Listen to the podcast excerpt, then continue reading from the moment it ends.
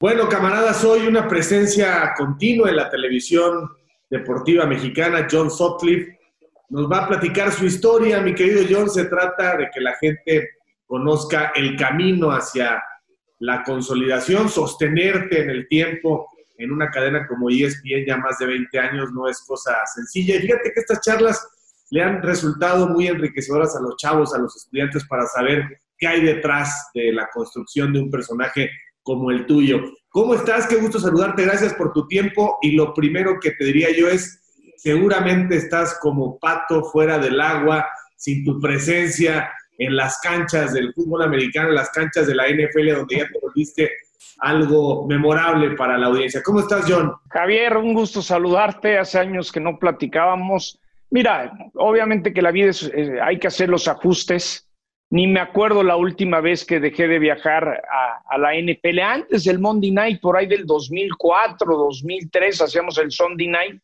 Pero al mismo tiempo estoy muy agradecido con ESPN, con Disney, que nos han cuidado, que la salud es lo primero, quieren ver cómo se dan las circunstancias. No sé si voy a viajar o no, pero al mismo tiempo estoy haciendo partidos desde casa al mediodía los domingos, el Sunday Night con Ciro y Pablo Viruega. Entonces, pues ajustándome a, a esta nueva vida. Y hay que decir que ningún reportero de cancha está permitido este año a nivel de cancha en la NFL. Tendríamos que estar como NBC, CBS y Fox en la primera fila, ¿no? Yo creo que la, la NFL lo ha hecho muy bien, han gastado mucho dinero y pues eh, para darte una idea, en una producción de Monday Night Football, si normalmente ESPN tiene acreditados como a 140 para tener acceso a la cancha, ahora solamente son 48, ¿no? Entonces, también eh, el tener acceso a muchas cosas, este año no se va a poder.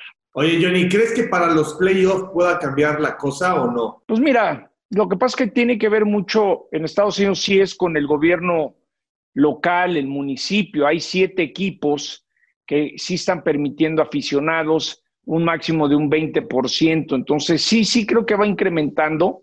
Por ejemplo, eh, ayer en la noche el juego en Nueva Orleans, pues invitaron a, sete, a 600, 700 personas como pruebas. Sí creo que va a ir avanzando eh, paulatinamente. Lo que pasa es que ahí sí es a, a nivel estatal, no es una orden federal aunque la NP le dijera, puedes meter el 50%, diría, no, no, aquí lo que manda es el municipio, el Estado. Oye, Johnny, el fútbol americano está por encima en tus preferencias para narrar del golf, de la cobertura de la selección mexicana, eh, de todos los deportes que manejas porque eres un especialista, el tenis, ¿qué es lo que más te llena? ¿El fútbol americano en la crónica? Fíjate, Javier, que yo soy reportero, ¿no? Yo creo que a veces el, ser reportero, eh, y, siempre lo he dicho, ¿no? En México o en Latinoamérica pareciera que se empieza de reportero para luego irte a leer noticias un estudio. Entonces, gracias a Dios a mí ESPN me ha apoyado y dejo cualquier deporte por ser el reportero. Entonces, si me dices, a ver, ¿cuál es mi semana favorita del año? Es el Masters de Golf. Eh, Augusta es algo muy especial. Es el único lugar material que no se compra con dinero si quieres comprar una gorra, una camisa, si no estás en el Masters, a mí me toca transmitir en el Green del Hoyo 15. Entonces, esa es mi semana favorita. Por ejemplo, eh, eh, el año pasado, cuando ganó Tiger Woods, eh, me acuerdo que el productor me dice, mira, John, ve quién está esperando a, a Tiger en la TL 16. Y yo nomás volteo y, y veo hacia abajo y ahí es mi posición de transmisión y veo con un gorrito a Michael Phelps y estaba Michael Phelps calladito, como ahí no hay celulares, ahí no, ahí nadie molesta, nadie pide fotos, es un lugar que se ve y no se toca. Entonces, ver ese momento a Tiger, llegar con Michael Phelps y estar transmitiendo eso, pues es mi semana favorita porque crecí jugando el golf, el golf me dio la oportunidad para empezar en los medios. Pero sin duda alguna el Monday Night Football, la NFL es lo que más me gusta, porque también tenemos derechos absolutos de todo, ¿no? a nivel de selección mexicana, pues tú lo sabes, hay que ir con trinchera, con cuchillo y a pelearse a ver qué te dan, ¿no? Oye, John, a ver, creciste jugando golf, platícanos un poco por qué, cómo, dónde. Mira, eh, yo y hasta estoy viendo muy cerca, fuera del Club de Golf Chapultepec, yo crecí con mi papá Enrique jugando golf, era esa relación de papá-hijo. Hoy tengo un hijo de, de nueve años que también se llama Enrique y es nuestra convivencia. Tú llevas a un niño a jugar golf y te enteras de todo, es la mejor convivencia que hay. Yo escribí un libro que se llama Reportero de Cancha, que lo pueden bajar en iTunes, y, cuento que, ¿qué será? Por ahí del 91, 92, ya había terminado administración de empresas en la NAWAC, y un amigo me invitó a narrar golf en multivisión, era más como diversión. Entonces yo jugaba golf, no tenía ni idea de televisión, pero el golf es como los toros, o sabes o no sabes, no hay punto medio de vender como que sabes. Y esa fue mi gran oportunidad de meterme a los medios. Me escuchó don Clemente Serna, eran los dueños de radioprogramas de México, ¿te acuerdas? Radio Red, VIP, Alfa. Ahí me metieron a radio en VIP con Josefina Vázquez Mota y Hermino Rebollo y empecé a hacer mis pininos y, la vida siempre te da esa gran oportunidad. Y por ahí del 92, 93, eh, Gerardo Peña y Rafa Puente narraban fútbol para TNT en Atlanta. TNT fue el primer canal de cable en Latinoamérica, antes de CNN, cualquier canal, antes de ESPN, de Fox fue TNT. Y yo había ido a cubrir un Super Bowl en Atlanta, y tenía como mi portafolio esos de piloto con toda mi información, siempre fui mucho de periódicos y de leer y todas esas cosas y me contrataron para ir a hacer dos veces al año un torneo de golf, el Senior Slam y el PJ Grand Slam, que me habían recomendado Rafa Puente y Gerardo Peña, que trabajaban en Multivisión. Y en el 94 consiguieron los derechos de la NBA, Javier, y ahí me cambió la vida, porque fue la oportunidad de, ganar en dólares cuando me ofrecieron lo que querían dar, ni yo me la creía. Y del 94 al 2000 eh, viajaba cada semana y ahí empezaron mis viajes eh, que, quién iba a saber que iba a ser como parte de mi vida a narrar la NBA. mejor consejo que me dio mi papá, que lo cuento en el libro, cuando acabé la carrera, me dijo, por cinco años te vas a aprender en el dinero de otros y si no te, si no te gusta lo que haces, te regresas a trabajar conmigo, pero sé que no te gusta lo mío. Mi papá tenía una fábrica Parker Shield que eran arosellos de plástico y me dijo dos cosas, que te enseñen a pensar y a llevarte con la gente. Y yo creo que hoy en el 2020 sigo en lo mismo, ¿no? Entonces, esa pasión que tengo como reportero, pues en gran parte es aprende a llevarte con la gente y a pensar, ¿no? El, preparar, el hacer, eh, sobre todo, por ejemplo, cuando me dan la oportunidad de hacer cosas en inglés, pues solamente preparándome, practicando. Y es bien, me puso un profesor de inglés, porque tú dices, ay, Sockliffe habla inglés, sí, pero párate enfrente de una cámara y empieza a explicarlo en inglés, no es lo mismo, ¿no? A ver, te fuiste rapidísimo. ¿Tu papá dónde está? ¿Tu papá vive? ¿Tu papá? Mi, papá murió hace 10 años de cáncer. Eh, si te cuento una anécdota muy rápida, yo creo que la entrevista que más, más cariño me da y más recuerdos me da, en el 2005, Tiger Woods estaba jugando el, el British Open en San Andrews, en la cuna del golf. Mi papá enfermo con cáncer eh, yo, yo, había entrevistado así de dos preguntas parado rápido a Tiger Woods en Argentina en el Mundial del 2000, pero yo quería hacer la charla dominical por él y le pedí a Scott Van Pelt, que es colega de, ESPN, y a la gente de Tiger que si ganaba y conseguía su décimo major a los 30 años de edad, que me ayudaban a entrevistarlo. Entonces, en esa época hacía el ganador, hacía tres entrevistas de cinco minutos o cuatro entrevistas y me escondía atrás de una tarima y cuando terminó Scott Van Pelt de hacer la entrevista en inglés, yo le dije a Tiger Woods, eh, Tiger, ESPN Deportes, me puso la mano como diciendo, siéntate, ¿no? Y yo veo de reojo que el cuate de San Andrews me iban a colgar, tal es que mi productora hasta se asustó y se salió del salón. Y fue muy especial poder hacer una charla dominical con Tiger Woods. Yo le preguntaba en inglés y en español para, para la cuestión de la edición y me acuerdo cuando le dije, Tiger, en ese Clary Jug, tequila, whisky, ron o cerveza. Y me dice, everything and everything. Le dije, todo, de todo, gracias, Tiger. Entonces esa noche, saber que mi papá, viviendo en San Diego, California, enfermo, tuvo la oportunidad de ver que entrevisté a Tiger. Mi mamá dice que regresó el VHS como cinco veces y, y, se fue a dormir, ya no quiso decir nada. Son esas cosas que hoy te la cuento, lo cuento en mi libro, que es un tema muy, muy importante para mí. Hoy te puedo decir que Tiger Woods me respeta, me llevo bien con él, este, es alguien que una vez, tú sabes cómo son los grandes atletas, una vez que te respetan y saben que vas a preguntar y te preparaste, te das, ¿no? Entonces, esa es una entrevista que para mí tiene un significado muy especial porque se la dediqué eh, a, mi padre, ¿no? ¿Tu mamá está contigo? ¿Vive tu mamá? Mi, mi mamá está conmigo, vive en, bueno, vive en San Diego, California, no le he visto, está con mi hermana para, tiene como 85 años, entonces hay que, hay que, hay que cuidarla. Mi mamá la que, lo que me dio, Javier, que fue muy importante, fue la seguridad. Yo tengo dislexia, para los que saben qué es la dislexia, me cuentan que muy chiquito, de 8 o 9 años, a mí las letras me, me brincaban, ¿no? Hasta, hasta la fecha, si escribo Necax, a veces lo escribo bien, a veces lo escribo al revés. Me llevó a terapias, me dieron mucha seguridad, porque en esa época de la dislexia no se sabía, en los 70 la gente realmente ni sabía qué era eso y pensaban, no, este niño es muy hiperactivo. Y eso me ayudó, porque lo escrito no es lo mío, pero me ayudó inconscientemente a desarrollar más la parte oral, ¿no? a mi mamá Sara, Sarita, le, siempre le voy a agradecer esa seguridad que me dio con todo y que tenía dislexia y hasta la fecha es, y de repente en redes sociales confundo una letra, pongo algo, no es algo que me pegue porque sé que es parte de mi DNA, ¿no? ¿Cuántos hermanos tienes, John? ¿Dónde naciste? ¿Cómo fueron esos primeros años? Mira, tengo dos hermanas y un hermano. Yo nací en el Hospital Santa Teresita, aquí en la Ciudad de México. Eh, mi mamá es del Paso, Texas, es americana. Mi papá, aunque nació en Los Ángeles, era mexicano. Entonces crecí con esa doble, eh, y no diría nacionalidad, doble cultura, ¿no? Es decir, por ejemplo, mi mamá ama a Donald Trump, es tejana, ¿no? Entonces, imagínate la polémica que de repente se arma en la casa con que cada quien tiene sus visiones, pero sí, crecí con esa visión bicultural, ¿no? Parte de mí es americano, aunque mi corazón sea mexicano. Entonces, a veces esa cultura esa cultura a veces es bien interesante porque cuando estás allá defiendes a los mexicanos y cuando estás acá le dices, oye, pues los americanos también hacen muchas cosas por nosotros, ¿no?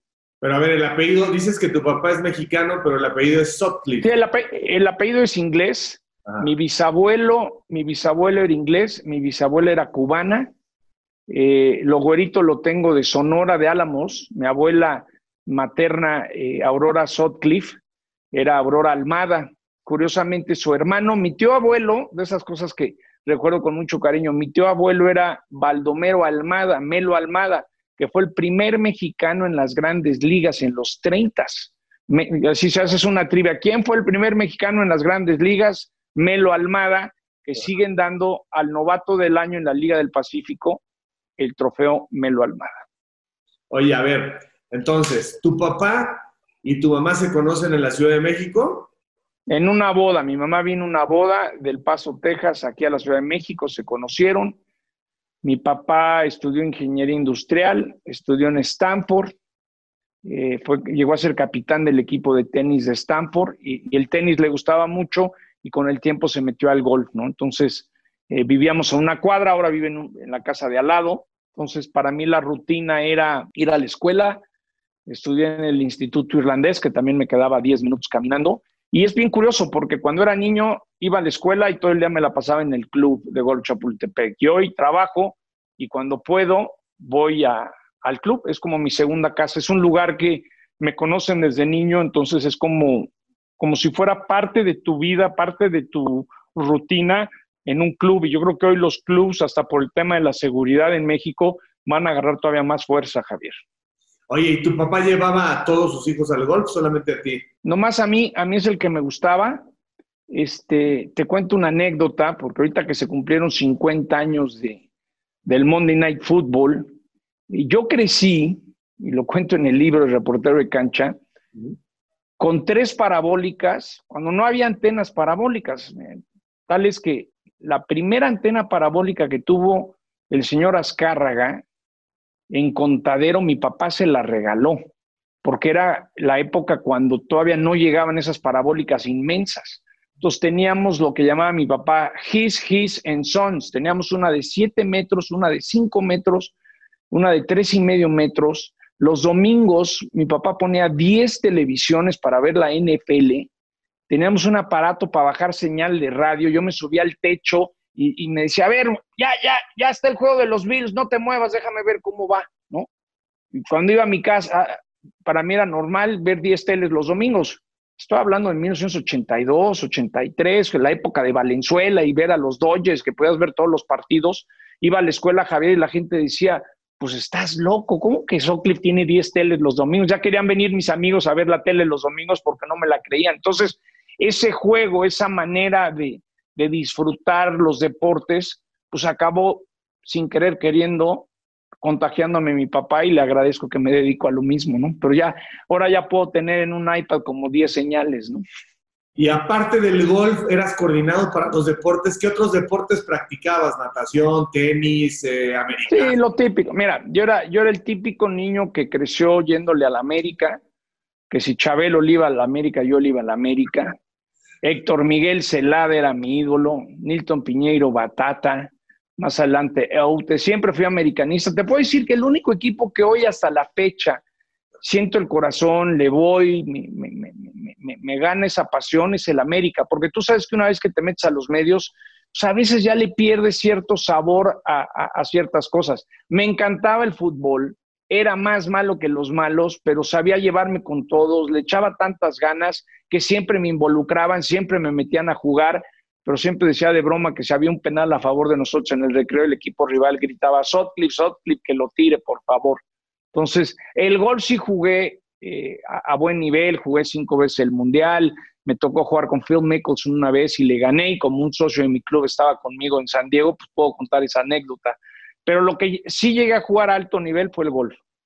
El golf. Oye, y esta juventud, esta infancia y esta juventud, creo que la recuerdas con, con una familia de mucho cariño, de mucha responsabilidad, una familia unida, un crecimiento eh, para un tipo con seguridad, con convicción, alguien bien, bien forjado en la vida, ¿no? Una familia que, que da todo lo necesario para después que cada quien vuele con sus alas. Sí, cariño, ¿no? Es como, yo cuando el sábado tengo libre, pues voy a jugar golf con mi hijo Enrique todo el día. Es decir, aprendí que los papás tenemos que sacrificar nuestras rutinas por tratar de convivir con nuestros hijos, sobre todo cuando siempre estamos trabajando. Entonces, es algo que mi papá hacía conmigo y ahora yo lo hago con mi hijo, ¿no? Porque a veces de repente los papás se van en la bici o se van al fútbol y se desaparecen todo el día y no regresan. Y con tantos viajes que hago, Javier, pues tengo que aprovechar esos momentos tan importantes de, familia. Sí, crecí con una familia normal, trabajadora, responsable, cariñosa y que al mismo tiempo te dieron esos valores de decir, sigue tus sueños y los puedes lograr, ¿no? Porque cuántas veces hay casas que si el papá es doctor, el hijo tiene que ser doctor y que si el papá es ingeniero, tiene que ser ingeniero. A mí nunca, nunca me, me obligaron, siempre, a ver, cuando dije que me iba a dedicar a, a los medios, seguramente te habrá pasado a ti en algún momento dado. Claro que había una preocupación, pero gracias a Dios, con, la oportunidad de TNT, cuando me llega un contrato en dólares semanal a los 22, 23 años, pues de ahí pude dedicarme a esto, ¿no? Oye, ¿y buen estudiante eras, John? Era un, era un eh, estudiante responsable, no pongo de excusa la, la dislexia, pero me costó trabajo, pero nunca volé nada, acabé, terminé la prepa, fui a la náhuac, batallé ahí como para un 8 de calificación rasguñado y nunca, mi papá, por ejemplo, nunca me dijo que sacaste calificación. Ah, sí, qué bueno, ahora ya pongas a trabajar. Entonces, no, buen estudiante no, eh, pero era responsable, es decir, cumplí lo que tenía que cumplir y ese proceso, ¿no? Y, y años después, por ejemplo, para trabajar con Disney, eh, me pidieron mi contrato, mi, mi, mi, mi, diploma o mi certificado que había terminado la universidad. Entonces son esas cosas que dices, mira, qué bueno que acabé esto porque, porque me lo están requiriendo, ¿no? Y muchas veces en los medios no te requieren esas cosas, pero en el caso de ESPN y de Disney sí, sí se me pidió. En la fábrica dices que tenía eh, tu padre, ¿la hizo él? Eh, ¿La sí. Eh, ¿De qué era esa fábrica? Y supongo que en esos tiempos una fábrica, aunque sea mediana era más que suficiente para que tuvieran una vida en lo económico tranquila. Sí, mi papá, eh, como a los 23 años, mi, abuelo se dedicaba a, a, lule farmacéutico, a mamilas, a chupones de jeringas, y mi papá eh, buscó eh, seguir su camino, pidió dinero prestado y sacó una fábrica que se llama Parker Shield de México, que son orange, son arosellos todavía ya, ya se vendió la fábrica, está en Tlanepantla, en Río Lerma. Eh, imagínense como tuberías, ¿no? Para que no se salga. Ah, bueno, el Columbia, sacaron cuando explotó el Columbia, eh, de alguna manera, este, el Columbia explotó porque no salía eh, un, encendedor para que no se salga el gas. Entonces, imagínense que son arosellos de, de, plástico para sellar que no se salgan las cosas, ¿no? Entonces, yo iba muy chavo con él, muy agradecido, muy este, feliz de ir. Eh, le aprendí al trato con la gente, a cómo a la gente se le aplaude en público, se le regaña a solas. Entonces, aprendí mucho del trato, pero no era algo que a mí me llamaba mucho la atención, ¿no? Entonces, cuando acabé la carrera, medio de rebote, se me dio la oportunidad de trabajar en Multivisión y estoy muy agradecido, la verdad. El golf hace muchos negocios, muchas relaciones públicas, ¿no, John?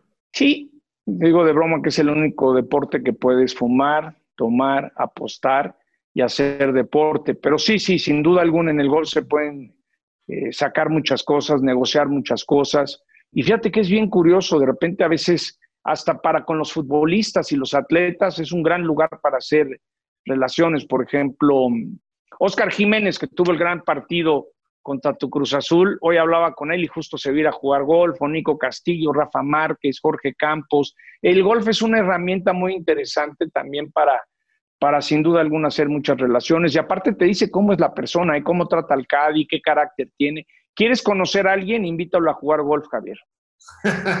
Yo no he tenido tiempo, mi querido John, pero ya me, ya me meteré tarde o temprano en esa, en esa rutina que dicen que es adictiva. ¿Qué analogías eh, te da el golf para la vida? O sea, ¿qué has aprendido del golf que te sirve como herramienta en, en cosas profesionales o personales? Bueno, yo creo que es muy importante el controlar tus emociones, el saber responder bajo presión a cualquier nivel, porque el golf tiene una ventaja que hay handicaps, entonces uno que juega muy bien o juega muy mal, con el handicap correcto, pues se vuelve un match muy parejo.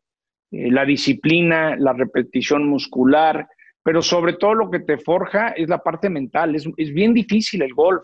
Lo que pasa es, ay, pegarle a la pelotita, sí, pégale, pero cuando cuenta, cuando hay bajo presión, ¿no? Hay que recordar que hubo una época, antes que surgiera eh, Leo Messi, la máxima figura del deporte mundial era Tiger Woods, por ahí del 2000, 2001, nadie le competía.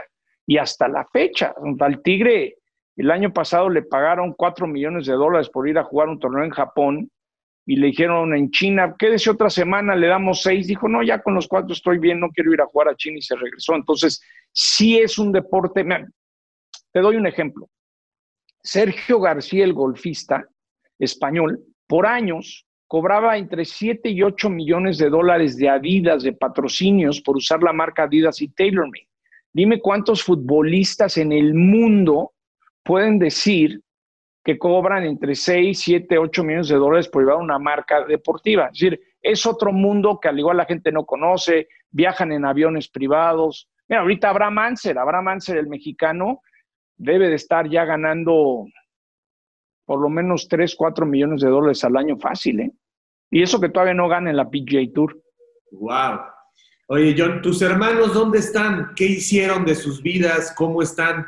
Pues mira, mi hermano eh, Roberto se dedica a estos medidores de gas para que cuando te vengan a poner el gas en tu casa no te digan que te pusieron mil pesos y realmente te pusieron 700. Eh, es mi hermano eh, mayor, tiene, yo tengo 52, él tiene 59, tengo una hermana Patty, ama de casa, y otra hermana Susi, ama de casa. Entonces, yo, yo fui como la bala perdida, yo fui eh, el, pilón, ¿no? Todos, a mí me sacan 9, 8 y 6 años. En muchas cosas fui muy consentido, pero al mismo tiempo eh, siempre he pensado que si, así si a ti te dan ciertas cosas, tú a tu hijo le tienes que dar más y, exigirle mucho más. Entonces, esa convivencia con mi padre fue muy especial, ¿no? Es decir, no es que fuera el consentido, pero sí era el consentido. Oye, John, ¿y el rigor moral que había en tu casa o la, o la educación religiosa, alguna religión, eh, qué tan intensos eran o qué tan intensos eres, no? No, eh, mira, normal, yo creo que de chavo iba a misa, hoy voy poco. Sí he estado rezando todas las noches por la pandemia, por toda la gente. Te voy a decir algo, un consejo que me dio mi papá Enrique muy importante. Me dijo, lo más, para ser feliz en la vida, eh, si el dinero no es entre las tres o cuatro prioridades, vas a ser muy feliz. Gracias a Dios encontré eso. Y lo más importante me dijo, es importante dormir tranquilo en la noche. Que te vayas a dormir y estés tranquilo con ti mismo y puedas dormir.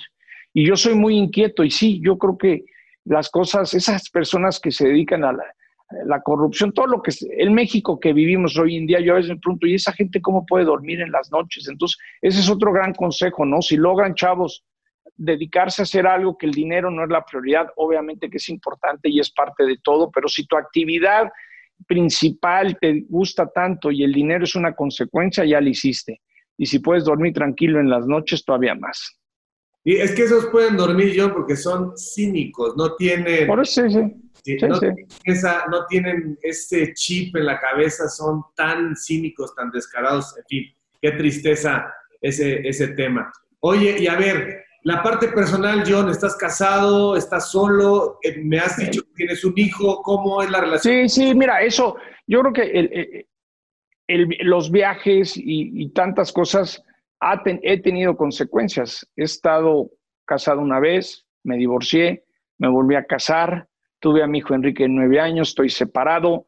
Eh, eso ha sido muy difícil, Javier. Yo creo que el, el que nos entienda nuestra rutina, que de lunes a viernes tienes un programa a las 3 de la tarde, yo hago ESPN Radio Fórmula y tengo que estar, el, no, eh, el, de repente no estar a muchas cosas familiares, me, ha cobrado factura, es, es, un hecho que a veces no te aguantan ese, ese ritmo ¿no? que tienes. Actualmente tengo una pareja que se llama Tania, le encantan los deportes y me ha entendido un poco mi locura, que así es, es decir, yo no sé cómo va a ser mi vida ahorita hasta cada viernes, si viajo o no viajo, ¿no?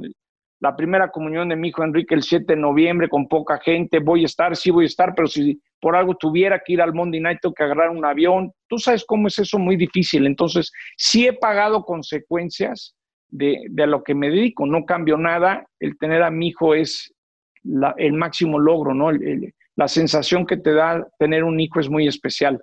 Pero en, en tema personal, pues me ha tocado de todo, Javier. Me ha tocado de todo y es, es una pasión y como bien dices, eh, cuando uno se mete en esto es difícil estar haciendo esas pausas de reflexión. De pronto te sorprende el que efectivamente pues, una relación ya no sea como, como era, ¿no?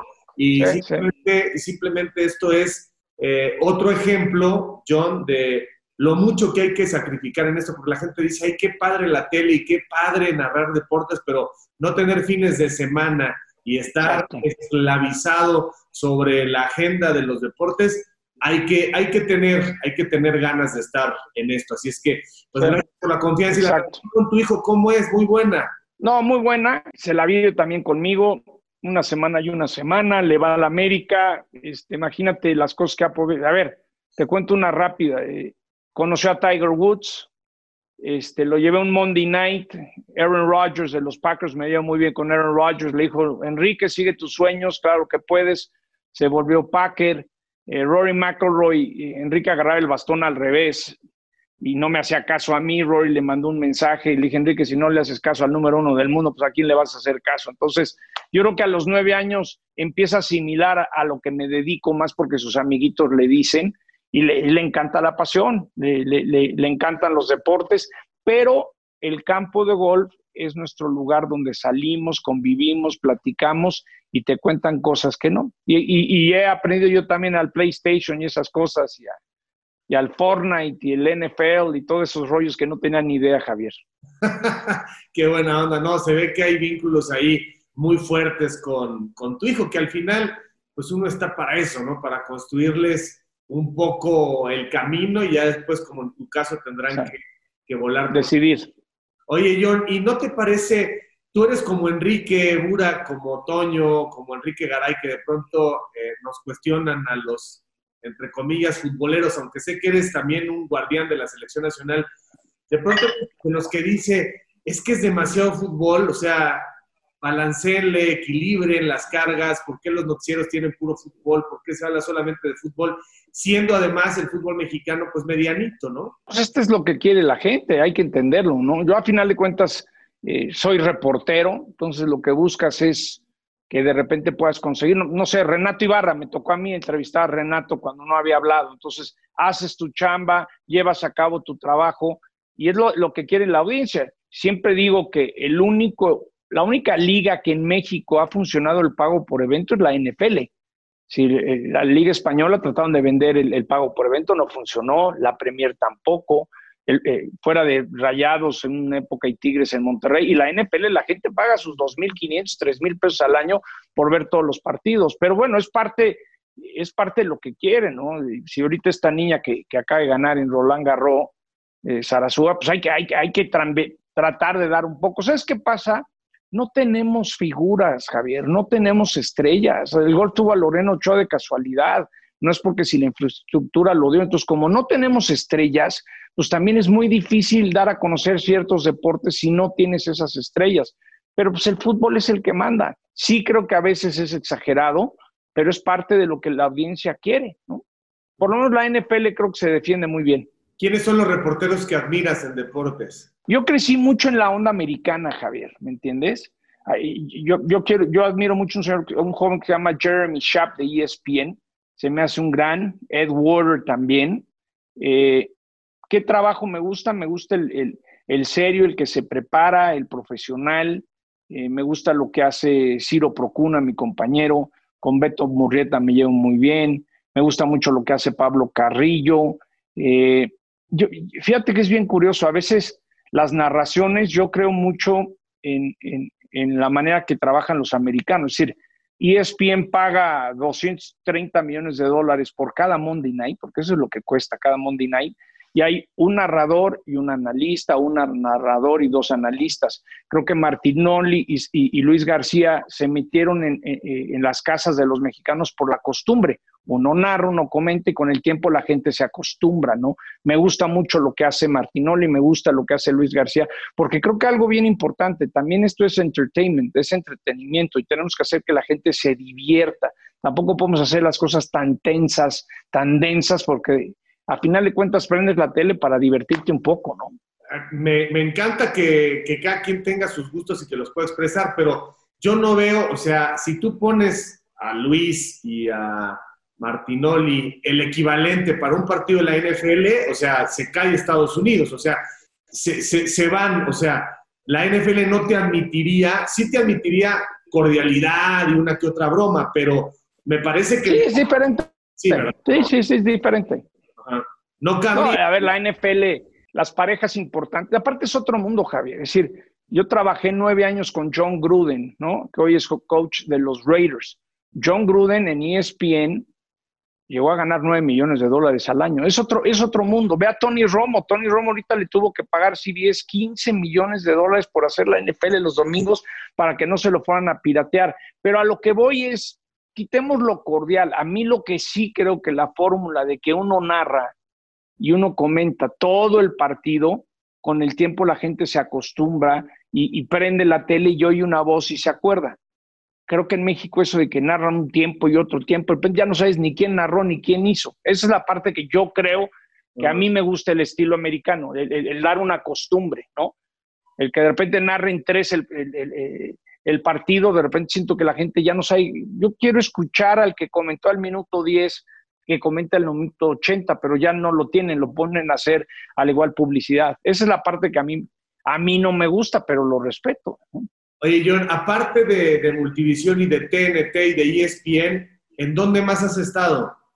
Mira, te hago un, camino rápido. Empecé en Radio Programas de México, trabajé en Radio VIP, luego estuve en Alfa, hice unas cosas con Radio Red. De ahí Eduardo Ricalde, que es como mi padre de la televisión, él estaba para la compra de Imevisión, para, con los Serra no se dio la compra, y por ahí del 95, 96 me fui a trabajar a PCTV con los cableros.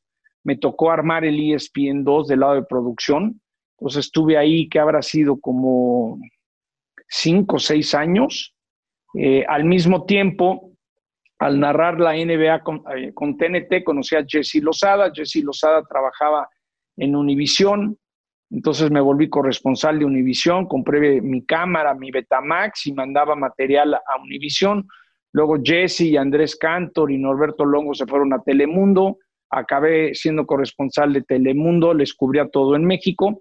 Y a partir por ahí del 2001, 2002, firmé exclusividad con, con ESPN. Entonces hasta la fecha he estado con, con ESPN. ESPN, Pero estoy, ESPN te busca. Sí, ya hacía cosas es decir, yo estaba con PCTV armándoles el ESPN 2, pero no trabajaba para ESPN y llegó un momento que yo iba a ir, por ejemplo, con Telemundo a los Olímpicos de Grecia y justo ahí fue cuando me dijo ESPN, mira, creo que ya no puedes estar freelanceándole para más de uno, vamos a sacar ESPN Deportes y vente para acá. Entonces, pues con ESPN, este no sé si te pasa a ti, yo no, a veces no me quedo en cuántos, ya, cuándo empecé y qué hice, como que esa parte no, si me dijeras exactamente cuándo hice la primera cosa para ESPN, fue como el 93, 94, pero por ahí desde el 2002 eh, hago ah, trabajo en exclusiva para ESPN. Si yo no puedo hacer nada que no sea eh, autorizado por ESPN y me encanta hacer, es decir, cuando me solicitaron, por ejemplo, entrevista contigo, estoy seguro que me iban a decir que sí, pero vas y preguntas, oye, ¿me van a hacer una entrevista? ¿Puedo? Sí, perfecto, vas. Y así es una manera americana de trabajar y me gusta mucho, ¿no? ESPN nos cuida, nos consiente y el hecho de que no nos han hecho ir a trabajar y la salud es prioridad para Disney, no solamente en México, en toda Latinoamérica, pues, ¿cómo no voy a estar agradecido que una compañía nos cuide tanto, Javier? No, pero aparte, eh, son muy estructurados, ¿no? O sea, tú sabes cuándo tienes que ir, hay todo planeado, hay todo previsto, o sea, es, es un esquema por lo menos muy distinto a lo que se manejan en las empresas. Sí, sí, sí. Sí, yo tengo hoy, hoy, hoy mi rutina es junta de producción a la una para el programa de las cinco de NFL, a las dos junta para el programa de radio de las tres, el Sport Center más o menos como a las cinco me dirán si me llevan o no en la noche, qué tengo que hacer, de qué temas, cómo se da.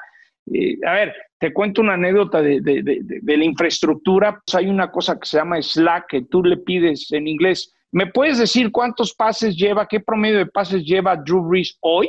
Y ¡pum! En dos minutos el cuate te dice, sí, lleva menos, lleva 3.8, es su peor marca en su carrera desde que llevamos este control desde el 2006, pácatelas. Y eso sale al aire y tal. Y es, es parte de una estructura que, que, se tiene que dar, ¿no? Es decir, es como Salazar en Televisa, ¿no? Lo hace muy bien, pero pues él empezó a guardar libros, ¿no? Periódicos y como que él tuviera, no, no, hoy en día ya hay una infraestructura, ya lo hace una computadora, ya es parte de, de la esencia, es un departamento de investigaciones, ¿sí me entiendes? esa es la parte que sí, a veces dices,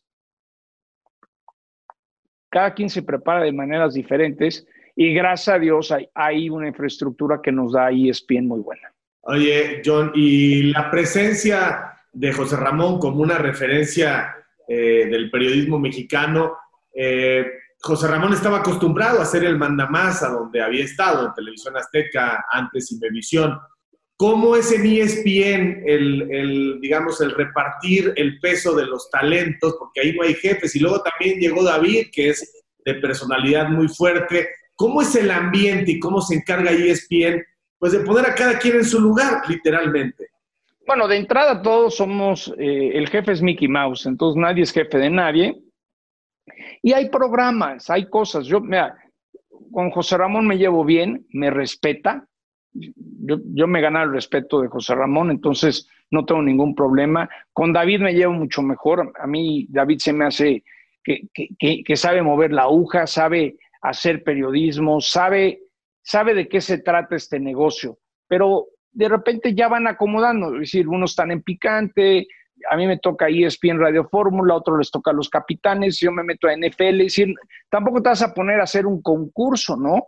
Porque entonces, si, si yo no sé quién era el lateral derecho del Real Madrid en los ochentas, pues también otro no va a saber quién era el corredor de los Pittsburgh Steelers o quién ganó el Masters del 86. Entonces yo creo que es un, hay un respeto a, a, a que es un equipo, ¿no? Y aparte en ESPN es muy importante que el jefe no, no sale a cuadro, esa es otra. Esa es otra muy importante de, de, la manera de trabajar en los Estados Unidos. No, es bien difícil, Javier. A ti te habrá tocado puntos claves que dices, oye, ¿qué mensaje das si tú narras el partido de la selección, pero tú al mismo tiempo eres el jefe? Esas cosas hoy en día no creo que sean las más adecuadas. Al igual te dieron la oportunidad y dices, qué padre, lo disfruté, pero no es algo que necesariamente a la larga va a funcionar, sobre todo si tienes a muchas personalidades, ¿no? ¿Qué le recomendarías, John, para terminar la charla? ¿Qué les recomendarías? Eh, gracias por lo del libro, creo que, creo que es muy útil que la gente lo baje, pero ¿qué le recomendarías a los chavos así en, en una pequeña bitácora? ¿Qué son las cosas que son sagradas en esta profesión? Eh, ¿Qué tienes que desarrollar? ¿Qué no puedes permitir? ¿Cuál sería una reflexión sobre los medios de comunicación deportivos en México y, bueno, internacionalmente, ¿no? Con el caso de... yo, creo que es muy importante terminar una carrera. Cuando eh, voy y doy pláticas, digo que imagínense que estás en, en, una, en un salón y por, una, por esa puerta solamente caben siete de los 500 que quieren entrar. No quiere decir que los 493 no sepan hacer bien las cosas, pero en esta ocasión de los medios solamente caben siete. Entonces, más vale que tengas una carrera por si tu sueño no se cumple, puedas tener otra cosa que hacer. Es decir, tienes que estudiar. En ESPN nadie puede trabajar si no ha terminado una carrera, porque ESPN te quiere desarrollar, pero quiere gente profesional y con una carrera. Eso es bien importante. Luego el inglés. Si no hablas inglés, vas a estar no medio paso, 20 pasos atrás de la competencia. A mí les puedo decir que el, ser bilingüe, el que pueda haber breaking news, que de repente pasó lo de Cabañas, te quiere el Sport Center americano, como vas, me ha abierto muchas puertas. Fui el primer latino en hacer Monday Night eh, Football en cancha en inglés. Me fue muy bien con los hispanos, me fue muy mal con, con muchos sectores en los Estados Unidos, pero dije, me voy a preparar, voy a seguir y hoy lo puedo hacer y la vida sigue adelante. Entonces, prepararte, estudiar, leer, eh, eh, leer todo el santo día, el prepararte, Javier. Yo, yo les diría que terminar una carrera, hablar inglés, saber llevarte con la gente, que te enseñen a aprender a pensar y lo más importante es seguir tus sueños. Si tú quieres algo, logra la meta, que nadie te diga que no y no te dediques a lo que te están diciendo tus familiares, tus papás porque el único güey que va a estar sentado arrepentido haciendo algo que no le gusta eres tú. John, muchísimas gracias. Qué gusto el que nos hayas dado este tiempo, conocer con, más y ojalá que la gente se dé cuenta, como siempre, que la disciplina, la pasión, el trabajo es el único camino para llegar y mantenerte, porque muchos llegan y son llamarada de un día y tú tienes una carrera consolidada. Muchísimas gracias, John. Te mando un abrazo. Gracias, Javier, y ojalá el Cruz Azul nunca le gane a la América en una me, la tenía, me la tenía que aguantar. Un abrazo. Un abrazo. Así que, camaradas, por favor, no dejen de seguirme a través de todas mis redes, de suscribirse a mi canal, dale a la campanita, dale like. No te olvides de dejarme tus comentarios, yo mismo estaré respondiendo. Cambio y fuera, camaradas.